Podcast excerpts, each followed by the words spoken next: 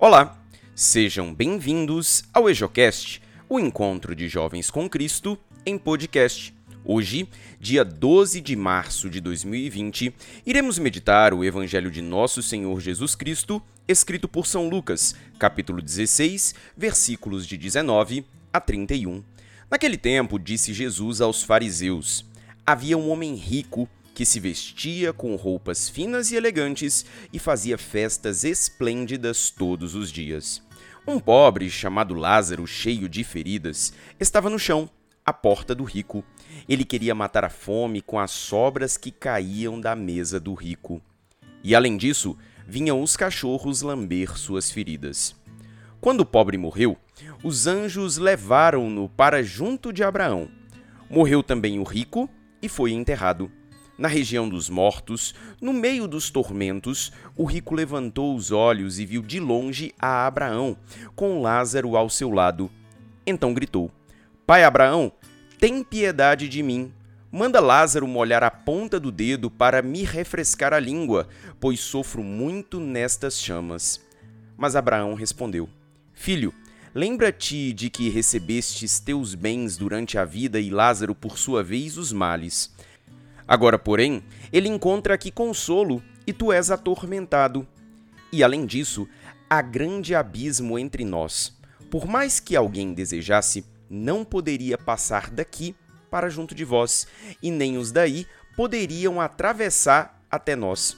O rico insistiu: Pai, eu te suplico, manda Lázaro à casa de meu pai, porque eu tenho cinco irmãos.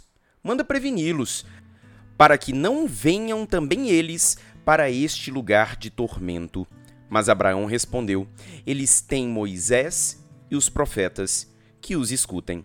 O rico insistiu: Não, pai Abraão, mas se um dos mortos for até eles, certamente vão se converter. Mas Abraão lhe disse: Se não escutam a Moisés, nem aos profetas, eles não acreditarão, mesmo que alguém ressuscite dos mortos. Palavra da salvação, glória a vós, Senhor. Acerca da leitura de hoje, ouviremos uma breve reflexão feita pelo Frei Israel, do Santuário Jardim da Imaculada e diretor do Colégio Santo Antônio, na cidade ocidental, em Goiás. Irmãos irmãs, paz e bem, o Evangelho de hoje nos traz esses personagens, Lázaro e o rico, e com essa história, com essa parábola, nós podemos ter algumas conclusões importantes para a nossa vida de fé. Primeiro, temos que considerar que imediatamente depois da morte, a alma é julgada por Deus, julgada de todos os seus atos, um juízo particular, recebendo o prêmio ou o castigo que merece. E ainda é interessante um outro dado que a revelação divina já foi dada a nós de maneira plena em Jesus Cristo. Temos o Evangelho, temos os sinais da igreja, da nossa tradição cristã, e não precisamos de outros sinais para crermos verdadeiramente no céu no prêmio eterno. Por isso, a partir daquilo que conhecemos de Jesus Cristo no Evangelho e a partir do nosso relacionamento com Ele, nós devemos tomar decisões sérias na nossa vida. Principalmente a decisão de se desapegar de tudo aquilo que pertence exclusivamente a este mundo. Saber fazer bom uso com reto coração de tudo aquilo que está à nossa disposição. Mas não idolatrar nenhuma dessas coisas.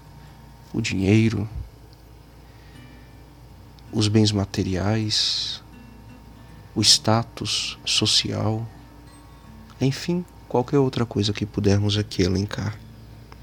O que verdadeiramente importa é que neste mundo, vivendo bem, e fazendo bom uso de todas as coisas, possamos crescer no amor a Deus, no desejo de viver a eternidade e de um dia estarmos com Ele na mais perfeita comunhão.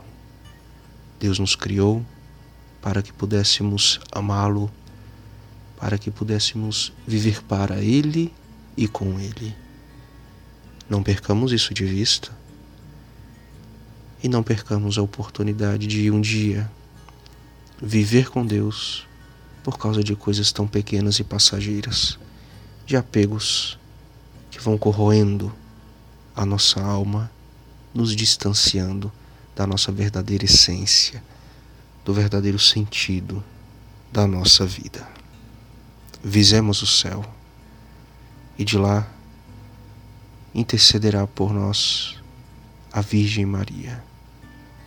Que ela cuide de nós e que ela nos deixe atentos, enxergando sempre seu Filho bendito e nosso Senhor Jesus Cristo. Assim seja. Amém. Que a palavra de Deus possa abençoar o nosso dia, iluminar os nossos pensamentos e fortalecer a nossa fé. A paz de Cristo.